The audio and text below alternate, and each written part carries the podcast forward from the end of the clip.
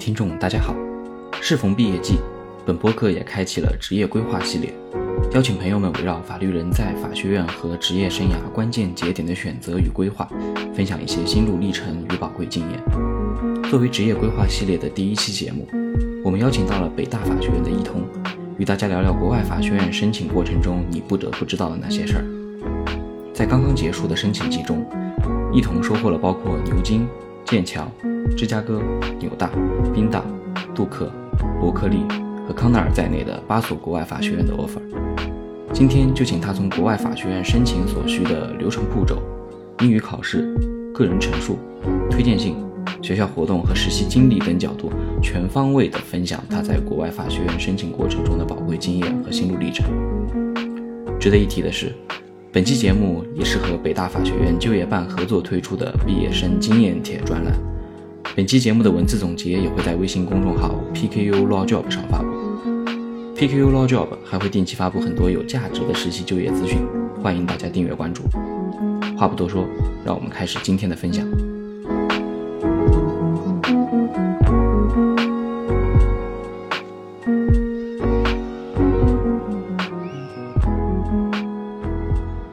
非常高兴邀请到刚刚完成了国外法学院申请及结束的同学，这个一同。整个而言啊，就是申请的结果是非常顺利的。应该英美的知名法学院有收到了七八个 offer。一同这边要不先给我们介绍介绍整体国外法学院申请的这个整个流程和环节呢？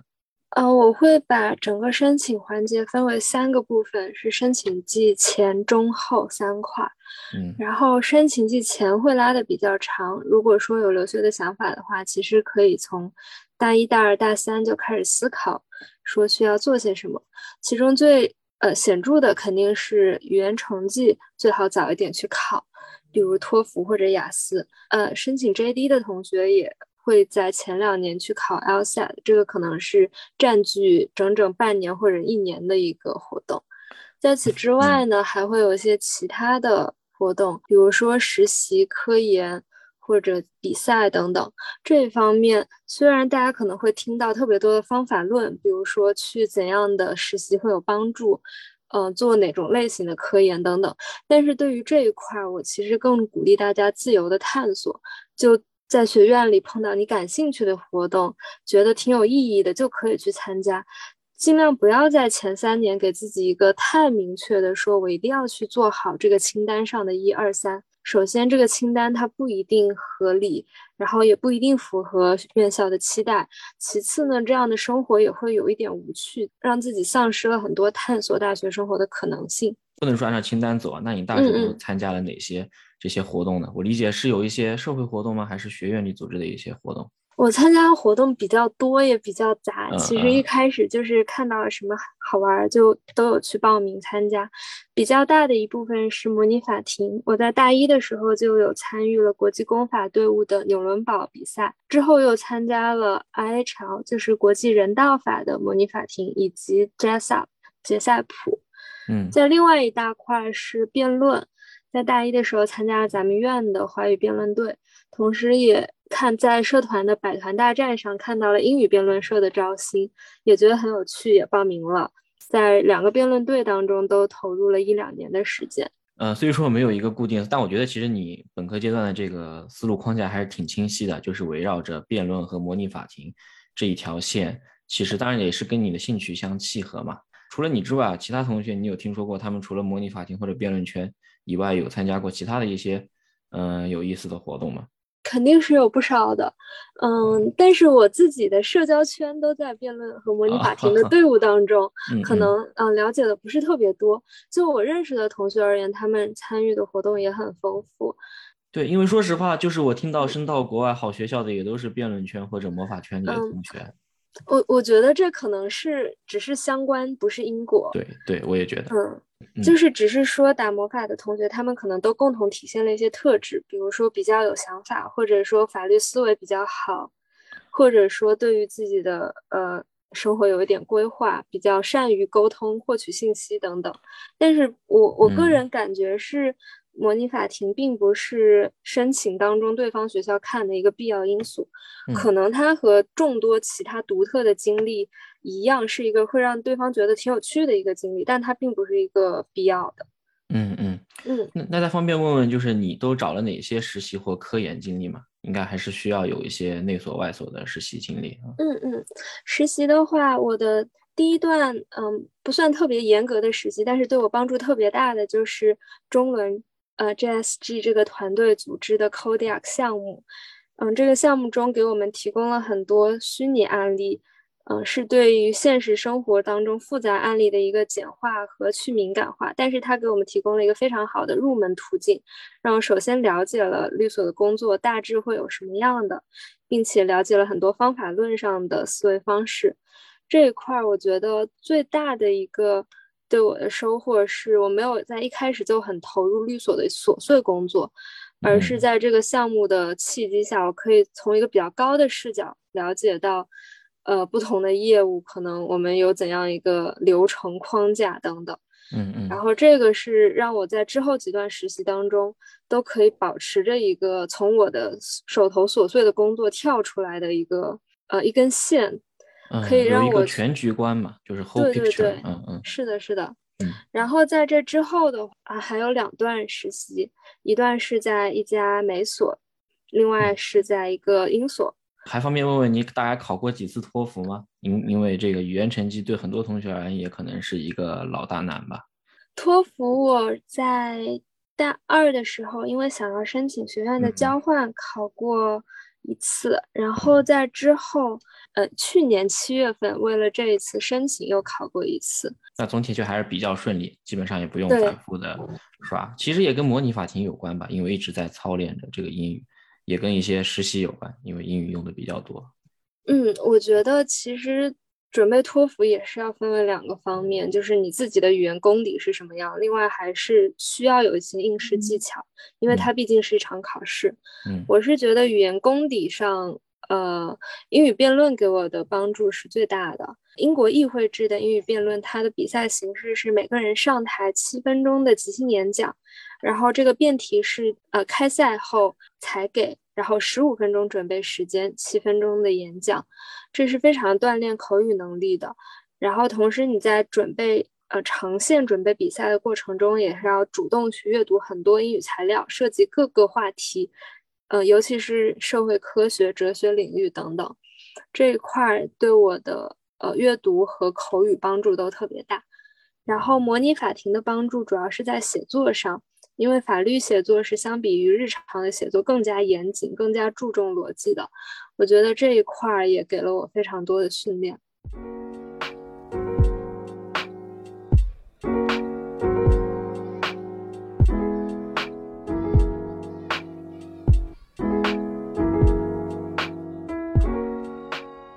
正式启动申请的时候，大概需要有哪些事儿呢？启动申请的第一件事儿其实是。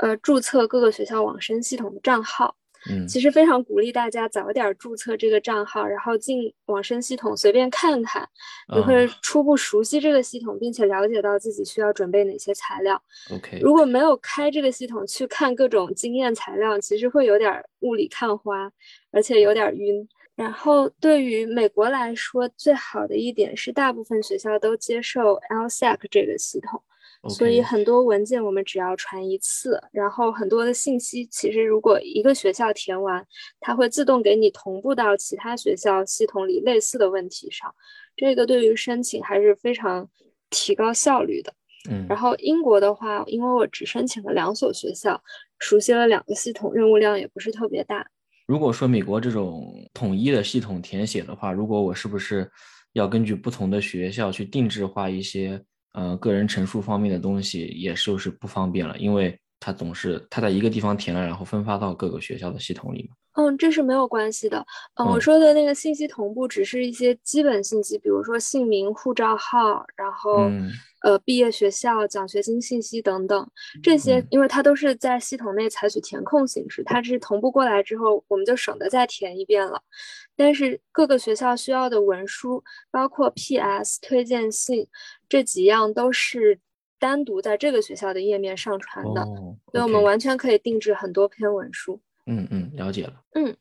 然后在申请季中，另外一个鼓励大家早点开始做的是寄送成绩单等等。嗯像 LSAC 它会需要咱们学校有签封的成绩单，就是教务要在信封密封并盖章，并且将实体文件寄送到美国，同时还需要学信网认证等等。这个大家可以去看一看。呃，各种经验材料，因为它耗时比较长，所以早一点做好准备，可以避免之后成绩认定拖沓，或甚至影响到我们交最后的申请。嗯，然后另外的话是，大家可以在呃了解了各个学校的需要的文件之后，再去各校的主页上进一步的了解它的资料要求，比如说推荐信有几封，然后 P.S. 它需要。呃，涉及哪些问题？字数限制是多少？我在当时就做了一个非常大的 Excel 表格，去记录各个学校的各方面要求，还有包括他们的奖学金信息，然后科目强项等等。有这样一个大的自己做好的集成化的整理的话，在后面开始写文书的时候，你会有个一打开就能看到的页面，会更加方便。那中后期呢，就是在寄送过程当中就等结果吗？还是有其他同步工作啊？申请季中最重要的一部分其实是写文书。嗯，写文书这一块非常鼓励大家留出两个月左右的时间。我自己个人是因为时间非常紧，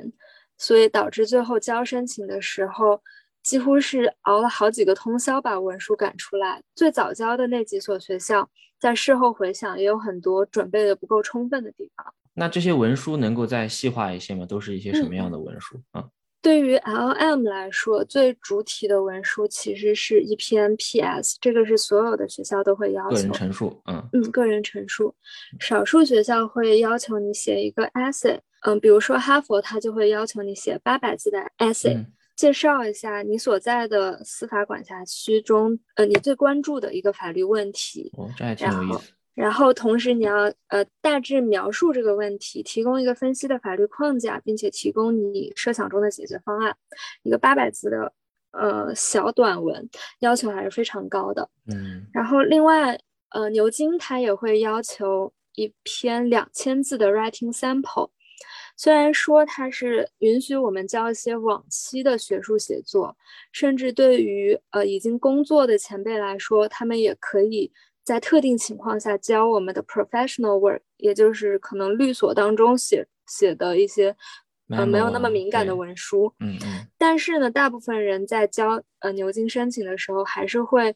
在根据我的 personal statement，还有我所阐述的我的研究兴趣，再定制一份 writing sample，也就是这个两千字的小论文，也是要在准备阶段写的。定制的话，其实就相当于能和你的 PS 结合，更好的形成一个你的形象跟故事嘛。对，嗯嗯，最好是有呼应。比如说我自己的话，我的 personal statement 写的是科技法，然后我牛津的文书也就写了，呃，我国的外卖平台的发展以及外卖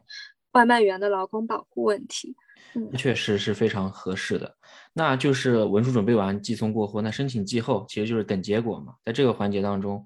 呃，以及结果出来过后，一般还有些哪些流程跟环节呢？申请季后，大家需要做的工作其实就因人而异了。对于大部分同学，可能如果你们呃事先和家里有足够的沟通好了，或者说找好了外部的资金支持的话，在申请季提交了申请之后，需要做的事儿就不多了。你的职业发展中有比较大的 progress 的时候，可以主动和各个学校的秘书沟通，向他们更新你的进展。比如说我。我们今年的法考延迟了，法考的成绩到一月份才出来。嗯，那个时候所有学校的申请都已经提交了，我就在出了成绩之后，又特地向各个学校的嗯秘书写了封邮件，跟他们更新我通过法考这件事儿，同时要又更新了我呃新的一些实习和研究信息。OK，就是有一些补充的信息，还是可以在提交完材料过后再补充去给一给的。嗯。对的，然后有任何问题的话，也都可以随时联系各个学校的秘书。嗯，秘书的信息的话，其实就是上各个学校法学院官网，然后找一下他的 contacts 页面，它一般会有 graduate admission office 或者是类似的名字，它下面那个 contacts 邮箱就可以去联系。我还可以再补充一些，对于我自己个人而言，申请季后的另外一大部分时间是花在奖学金申请上的。OK，因为我不是很想给家里带来太大的负担。然后，如果能够申到奖学金，肯定是能够让我学习压力更小，更加专注，不会太担心资金问题。然后奖学金这一块儿，其实很多人觉得硕士的奖学金比较少，但只要用心去找，它的资源也是有挺多的。我自己总结过来的话，各个学校会有院校自带的奖学金。然后，此外，刘基伟对于部分英国学校，比如说剑桥的硕士是会有奖学金资助的，嗯，还可以再找一些外部的，嗯，像律所企业资助的奖学金，这些他们都有各自的文件要求与截止日期。如果大家对申请奖学金有兴趣的话，也可以在申请材料提交后尽快的开始关注。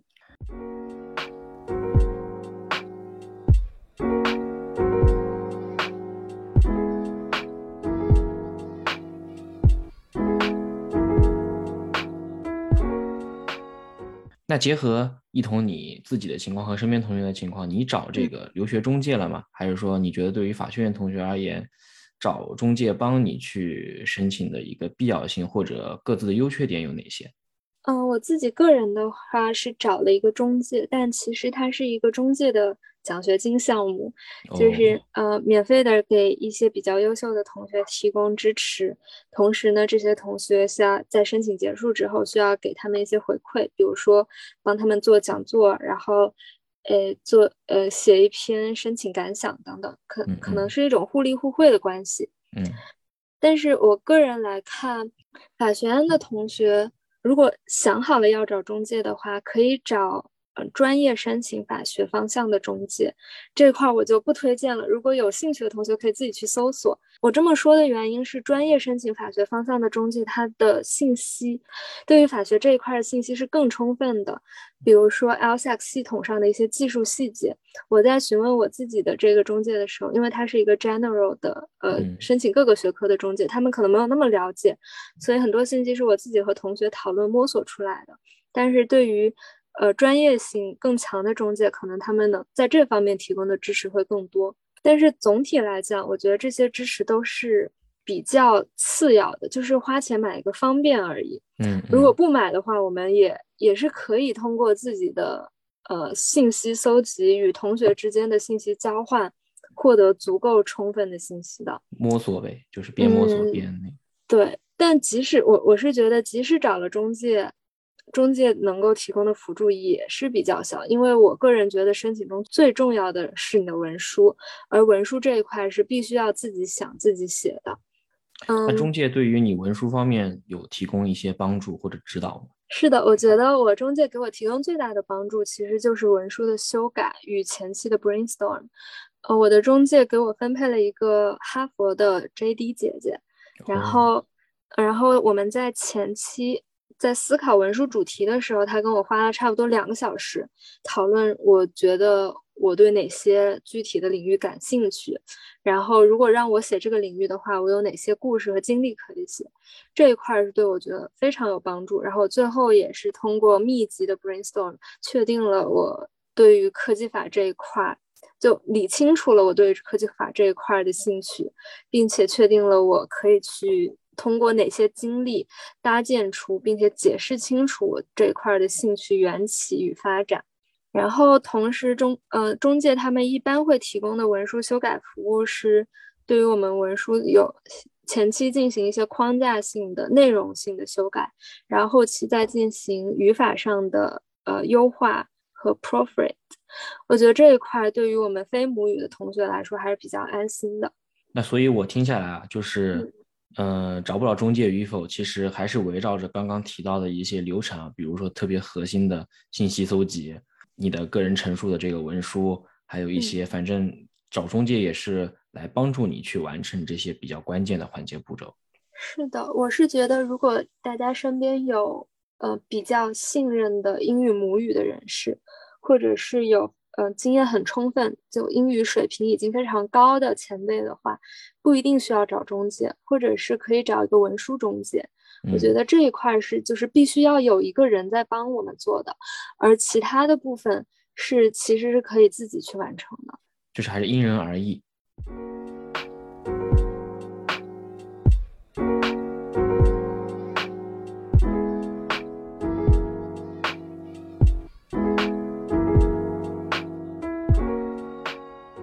那顺带再问问，就是英语成绩的准备啊。虽然这个对于，呃，所有学科也不局限于法学了，是一个很老生常谈的话题。那还是想问一问，就是，嗯，在英语成绩的准备，托福啊，或者呃 LSAT 之类的，有没有一些值得分享的刷分技巧或者经验呢？嗯嗯，我前面其实讲了，就是语言功底的培养这一块，可能大家，嗯，需要有一个长期的积累，比如在早期的时候，就尽量的去。多找一些锻炼口语和阅读的机会，然后具体到短期的应试技巧上，我个人其实主要是依靠刷托福的 TPO，也就是托福他自己公开的有五十多份往年的呃很很早的考试题，现在被小站托福嘛，我们记得那个嗯，对对对 对，现在还是这个嗯嗯，我我用的是小站，然后另外其实很多很多机构都会有这种公开的 TPO。嗯，然后就是给自己计时去刷它。需要注意的一点是，这些商业网站上的答案并不一定是正确的，不需要太对自己抱有怀疑。如果觉得这个答案有问题，可以跟同学讨论一下，就嗯，不要以它为唯一标准。那你有报一些，比如说英语的外面的机构吗？还是说主要就还是靠自己刷 TPO 跟训练？呃，我没有报外面的机构，但是除了 TPO 之外，我在作文方面还呃买了。一本作文书是盛小怡的。我那个准备雅思的过程当中也买过他的那个对他也有雅思的书。是的，是的。但总总体来说，作文的话也可以，大家可以去看一下，有有这方面比较好的书，去买个一本看一看。我觉得。呃，对于英语基础比较好的同学，其实没有必要报班，但是是有必要搜集一下这方面的信息，看看他的应试技巧是什么样的。嗯，比如说我在盛小怡那本书当中就看到一个比较重要的点是，对于托福作文一个拿高分的技巧是字数越多越好。它不是特别科学，但比如说三百字的综合写作，一般要写到四五百字。会更容易拿高分，然后同时要保证语法流畅，呃呃语言流畅，并且没有硬性语法错误，这个你就可以比较稳定的拿到高分。然后要拿到二九三十分，可能还需要一些更加呃华丽的词汇或者是特殊的语言技巧。二九三十这个太难了，要二十五以上就 是很高的分数了。那当时我反正升小一的时候，它是每个季度吧，我记得当时我本科准备雅思的时候，他是每个。季度都会发布一些口语预测题啥的，在他微博上。现在是不是这样？不记得了。嗯，现这个我没有口语预测题，我没有看申小怡的，但是我也是找了一些其他机构的公开资料，就是他们总结的往年口语真题，以及呃他们的那种基金，就是对于近期的预测。我是把那些都当自己的题库来练。当时我找了一个一起准备考试的同学。我们就互相拿这几道，呃，拿这整个题库里面的题抽题来练。我觉得英语准备我结合我的一些经验，反正一个是高频次的训练是肯定需要的，比如每天一套 TPO，嗯，然后就是还是找一个人互相着这种像像小时候这种抽背抽背书的这种方式来进行沟通，呃，可能也比较好，对。另外，我自己个人的一个技巧就是考口语之前去找一个英语辩论比赛打一个周末，然后我的 进入状态就会突然对就会迅速顺溜起来。对对，就是嗯，这个完全就我完全理解这种状态吧。对对对，包括英语说多了，就有时候跟人这个说中文反而就说不地说不流利了。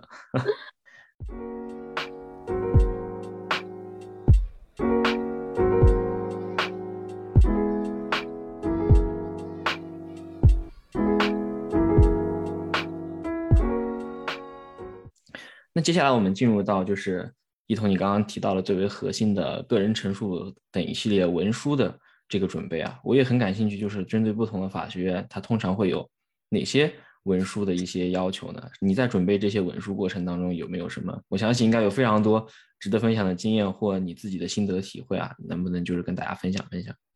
就首先讲个人陈述吧，因为这是每个法学院都会要求的。对，嗯。我觉得个人陈述它要写的好，最重要的是有两点，一个是个人清晰的个人故事，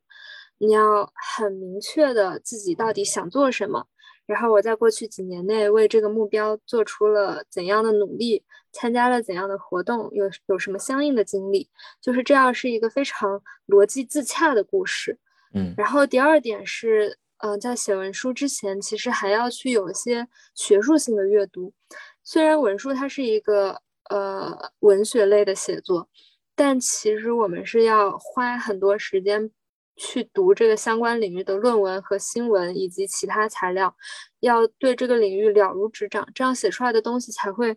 嗯，显然是一个嗯对这个领域非常了解的人写出的东西，而不会像一个外行人硬凑说啊我对这块感兴趣，然后就直接呃找了一些最容易找到的资料给拼凑出了一篇文书。嗯，这是两点最重要的。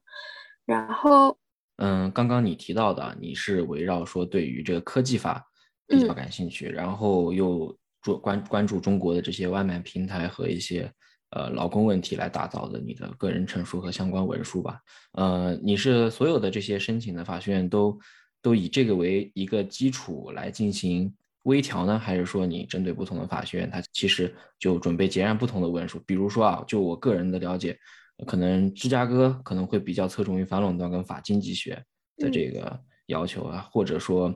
嗯，可能欧洲的一些学校啊，它可能对于呃民主权利或者其他的一些呃人道主义可能会更为关注一些。那这些东西是一彤，你是如何调整跟定制的呢？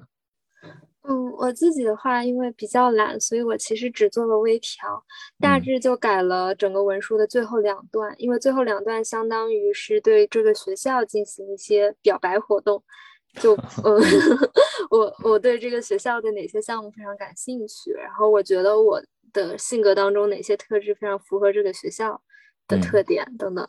我大概就改了最后两段。但其实像你刚刚提到的不同学校的偏好，我们完全也可以在一个文书框架下做适当的调整，去呃定制一下。比如说，呃，就拿我的科技法而言。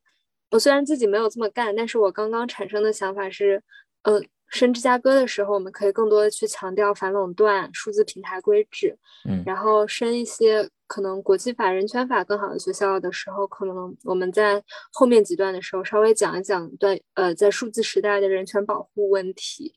这都是可以做出一定的微调的。但我其实没有特别建议大家对每个学校都定制一篇文书，因为这个实在是太费力了。对，而且也分散精力，也可能不利于你这个一些主要的目标的一些文书的准备吧。嗯嗯，而且我觉得每个学校都定制其实是，嗯，其实有点有点属于申请者自己没有想清楚自己想做什么。哦，对，是的，对，因为申请季最重要的一点是你想清楚了自己想做什么，这样你去写文书的时候才是流畅的，然后你的呃经历、信息等等都是手到拈来的。如果说要写很多篇的话，第一点是你自己没有想清楚自己对哪块感兴趣，第二点，第二点你写出的所有东西可能也都是浅尝辄止，就是没有很没有做很深入的研究，然后可能。内行的老师一看就是能看出来，其实没有入这个门道。不过我是有见过其他学科的同学，呃，大概定制了两篇，我觉得两篇还是一个比较可以接受的范围。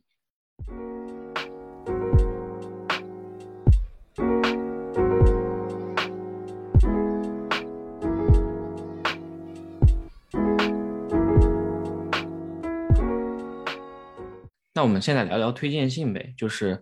常见的推荐信一般都是找法学院的老师或者找律所的一些合伙人来进行推荐。那这个沟通过程以及这个老师或者律所的这种选择过程当中，有没有一些呃需要注意的要点呢？嗯，我自己是找了法学院的老师和律所的前辈帮我写推荐信，然后我比较幸运的一点是。嗯，找到的老师和前辈都非常支持我，然后他们和我的沟通也是一直都回复的特别及时。这一点上，我觉得大家找自己的推荐人的时候，也需要考虑说，推荐人对你是不是熟悉，以及就你预测他们会不会愿意帮你，愿意呃为你的推荐信做很多的沟通和准备。因为对于推荐人来说，呃，写一封推荐信并不仅仅是打完字这么这么一件小事儿，他可能还要上传各个学校不同的平台，然后同时，嗯，他可能还要写对于这个推荐信里面所指的学校进行一定的改动、定制等等。对于老师来说，也是一个比较大的负担，所以一定要找自己关系好、熟悉的老师，这样呃，随后沟通起来也会更方便。嗯。然后在呃人选之外，在推荐信的内容上，可以和呃自己的推荐人稍微沟通一下，嗯，跟他们说说你希望他们强调自己哪方面的特质，争取让这几封推荐信可以体现自己不同方面的特长，然后形成一个互补的关系，不要让两封推荐信写的是同一个东西，这样其实是有一封就浪费了。对。因为，嗯，申请阶段你能够给面试，呃，给招生官呈现的材料其实不是很多，呃，尤其是你自己能够书写的材料，就只有个人陈述这一份，然后推荐信这一份是你借推荐人的口向，是呃招生官呈现的一些特质，就是这个每一点都要利用好，就争取把你最完整的优势给呈现出来。哎，那一般需要找几封呢？就是还是说，一我记得是不是三封是比较常见的一个数额？嗯嗯，有的学校会只接受两封，OK，然后呃，有的是会，呃，最多的可以接受五封，但是大部分人的操作可能都是对于应届的学生来说是两封教授和一封实习的领导，这样可以体现不同的侧面。然后英国学校的话，呃，牛津、剑桥有个特点是他们更偏好学术的推荐人。牛津最多能接受两封推荐信，嗯嗯，并且写，如果你能找到两个学术推荐人，那请一定要呃放上两个学术推荐人。我们可以接受呃你的 professional reference，也就是你的实习或者是工作经历上的领导推荐，但我们更加偏好学术推荐，就是非常明确的，他就明确的这么说，他希望找学术方向，嗯嗯对。OK，然后美国的学校其实他也会说，呃，academic recommendation 是更加受偏好的，但是美国学校的话，他没有那么说，呃，如果让你在学术和呃职业推荐信当中选，那你就要选学术，他们没有这么明确的要求。OK，那我听说还是听说，就是哈佛、耶鲁这种学校，你的个人陈述还是得非常偏向学术，他们才会有更大的概率去录取。这个当然也是经验之谈了，嗯。嗯，耶鲁肯定是这样，因为耶鲁的 LM program 只招有学术意向的人，就只有每年只招二十个人，并且就是为读 JSD 做准备的。哈佛的话会多元一些，哈佛所说的学术意向可能是就是希望你要有足够的学术能力，但并不一定要求说你之后就要从事学术职业。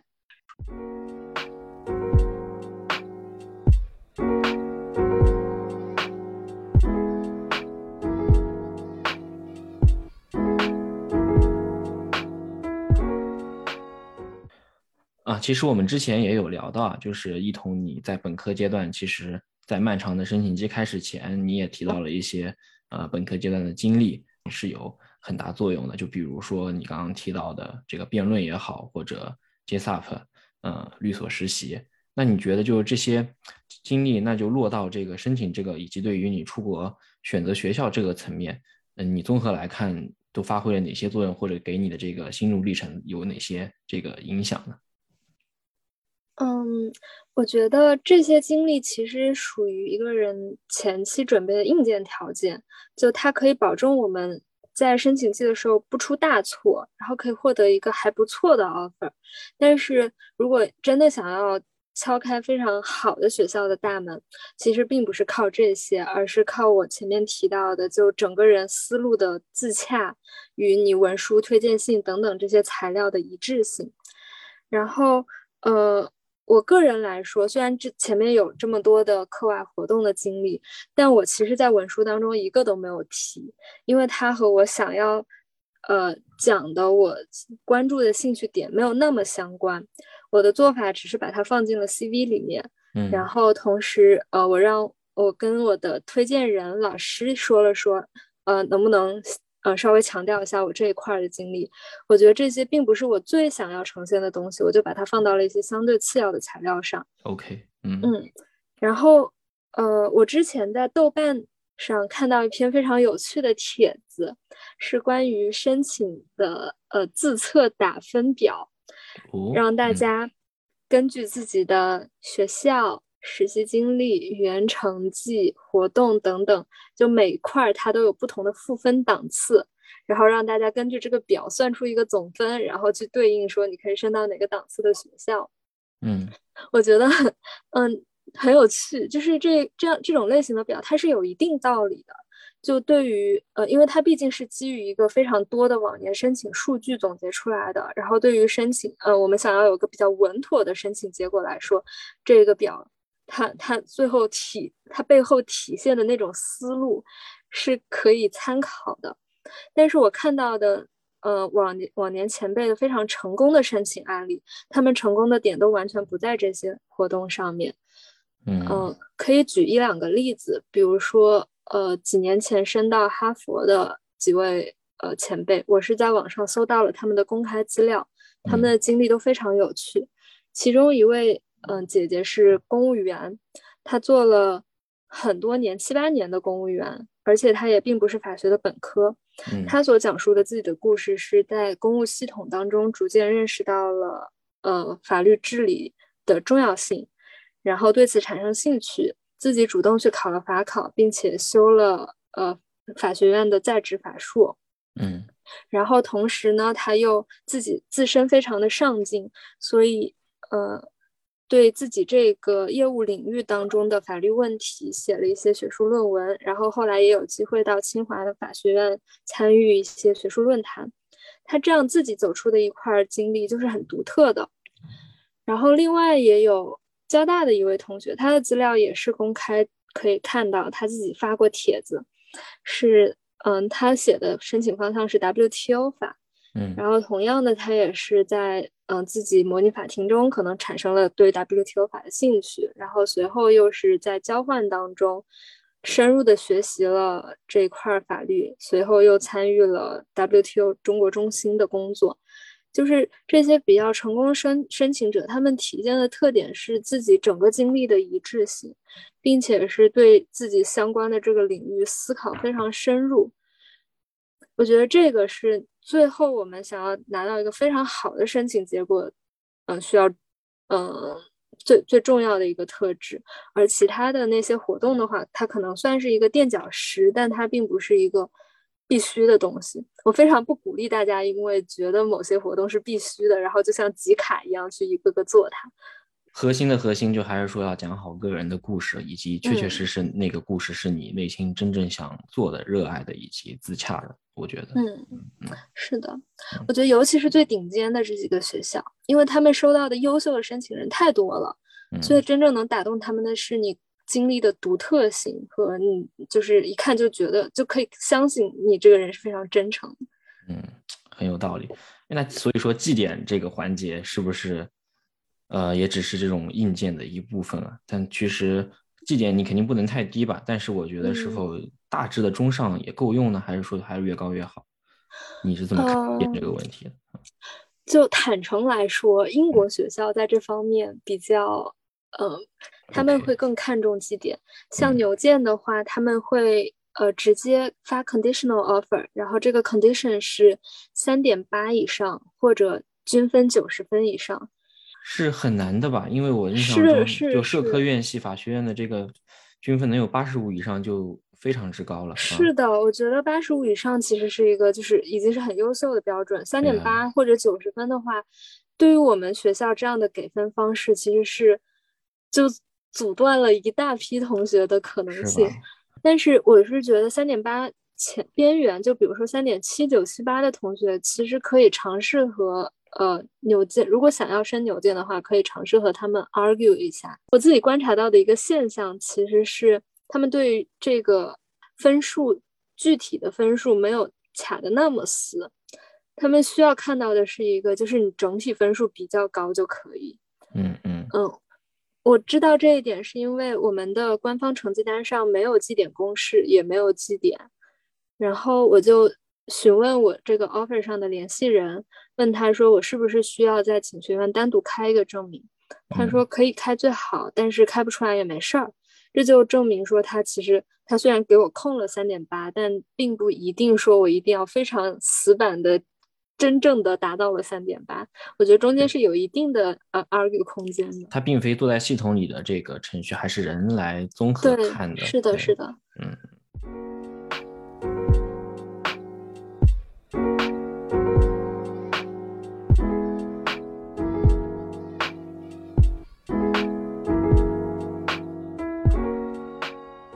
面临本科毕业。多多少少大家都还是有不同方向的职业选择的，就包括我们当时很多同学选择去保研，也有相当多数量的同学去直接工作。那就特别是在现在这种就全球疫情和就地缘政治发展比较飘忽不定的情况下，你为何就是毅然决然的就选择了 走出国的道路呢？因为其实你的成绩也好，你的英语能力也好，去保研或者去律所，我觉得都还是会问题不大的。那这里面能分享分享你本科阶段这个心路历程吗？嗯，是的，这一块其实我是我大三整整一年纠结的主题。嗯，就是我到底是，嗯，其实我们学院大部分同学的选择就是保研、出国工作这三块是最主流的。对，然后我就会在思考，我到底要选哪一个？我觉得我最后选择出国，主要是两个原因，一个是我到了大三，有，嗯，对于整个学校的环境。觉得有点过分熟悉了，我想要换一个新环境。嗯，但同时呢，我还保持着一些学习的热情。我没有想要就很快的投入工作，可能还是想要再继续多学一点东西。那这时候比较好的选项就是出国了。相比起保研来说，因为保研虽然我还是可以就是很深入的去了解一个部门法，但我个人是对于一个环境刺激要求比较高的人。我觉得我到一个新环境当中，我整个人是张开的，可以非常快的去汲取他的知识。我就很担心，我如果留下来保研，我可能会进入一个懈怠的状态。嗯，这是第一个原因。然后第二个原因，其实我也有考虑过工作，嗯，因为很多人会觉得本科毕业直接工作是一个非常划算的选择。这个在法学院是可以的，就是在可能在理工科院系你不读研很难找好工作，但是在法学院本科工作是可以的，嗯，是，而且可以找到非常好的工作了。其实，对，嗯，但我我我跟很多前辈，尤其是律所的前辈聊天，他们也都会建议我直接工作，然后我也为此纠结了好一段时间。嗯，但我最后没有选择直接工作的原因是我感觉，呃，至少在国内的语境而言，大家的社会时钟都卡得特别紧，就。都觉得我毕业之后，嗯，就应该去做什么？比如，二十一岁工作，二十五岁买，呃，二十五岁结婚，什么三十岁买房，就差不多，好像大家都走在同一条路上。然后，另外呢，是我跟很多同学，很多很优秀的同学变熟之后，我会非常悲剧的发现，我们的简历都长得很像。虽然大家可能平时生活当中都是非常有个性的人，但是。体现在我们的活动等等方面，发现整个法学院的同学都有点千人一面。嗯，我就很想去换一个环境，跳脱出这个环境，看看到国外去会不会有一条不一样的道路。当然，我并不确定哈。我现在了解到的情况是，嗯，国外的法学院可能也是有有那么一点，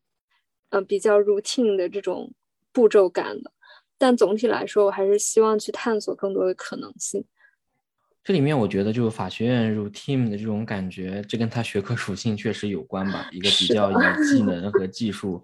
为导向的社科。当然，我和这边澄清一下，这个作为律所前辈，如果你问我这个建议，我肯定是建议你不直接工作的。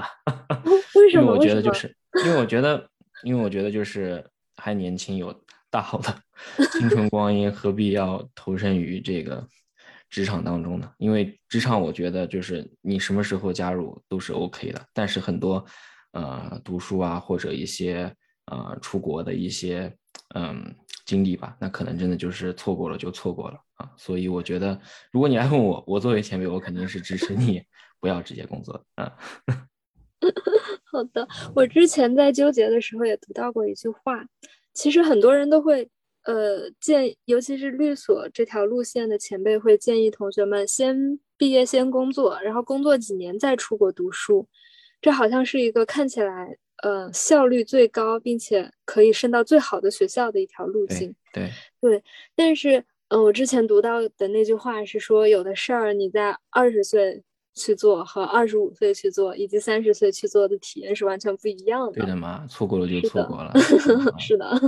而且我觉得，就是你现在去读个书，工作也。你工作几年过后再出去读个其他的，我觉得也不矛盾啊。也是，嗯嗯，对我之前也博客也跟其他同学聊过，他们也是有工作两年过后出去读的啊。所以我觉得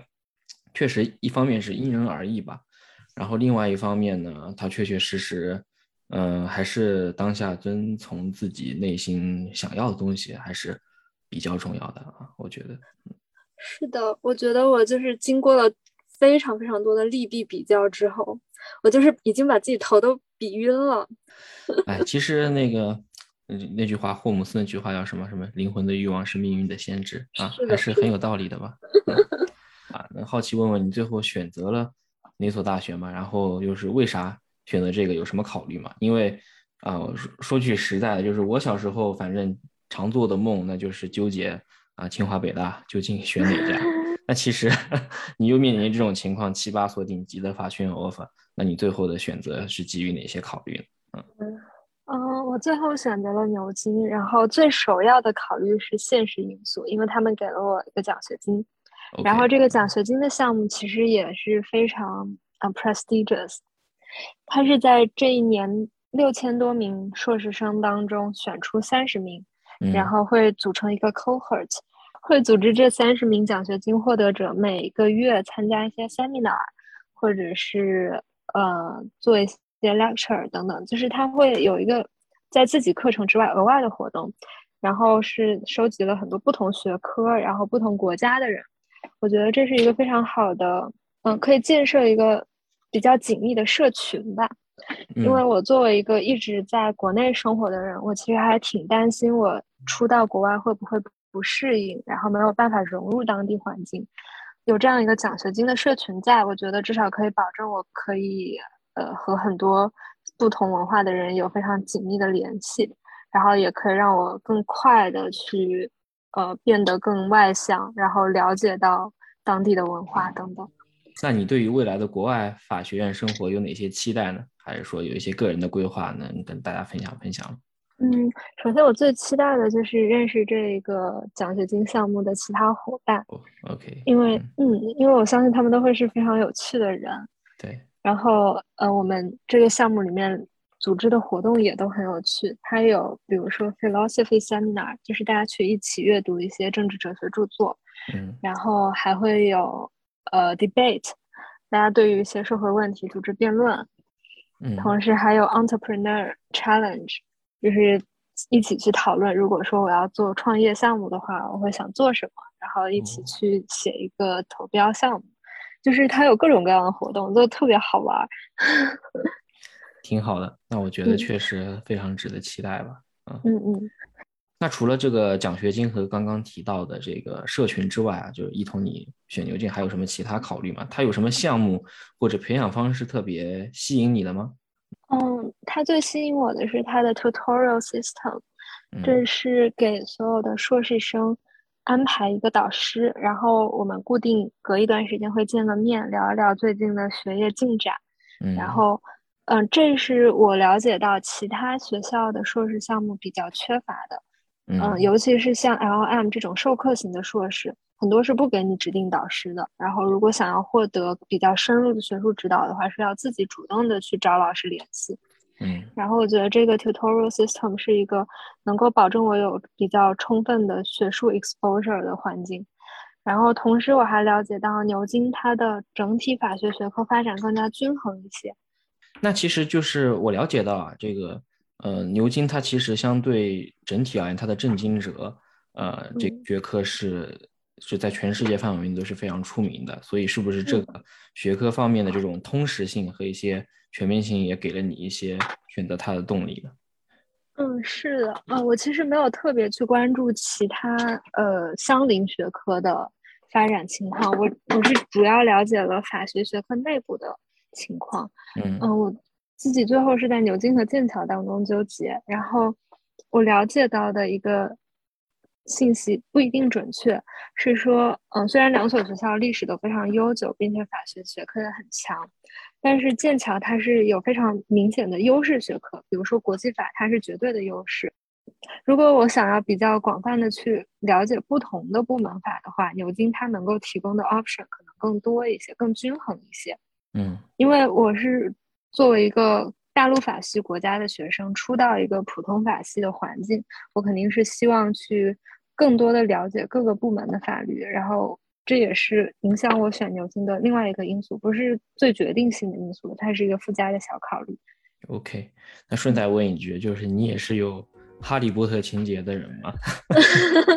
有的。OK，那我觉得，嗯嗯，那我觉得剑桥在牛津面前没有任何竞争力。我甚至申了哈利波特取景地那个 Christchurch，但是他们在去过，我去是的，他们在三天后就把我拒绝了。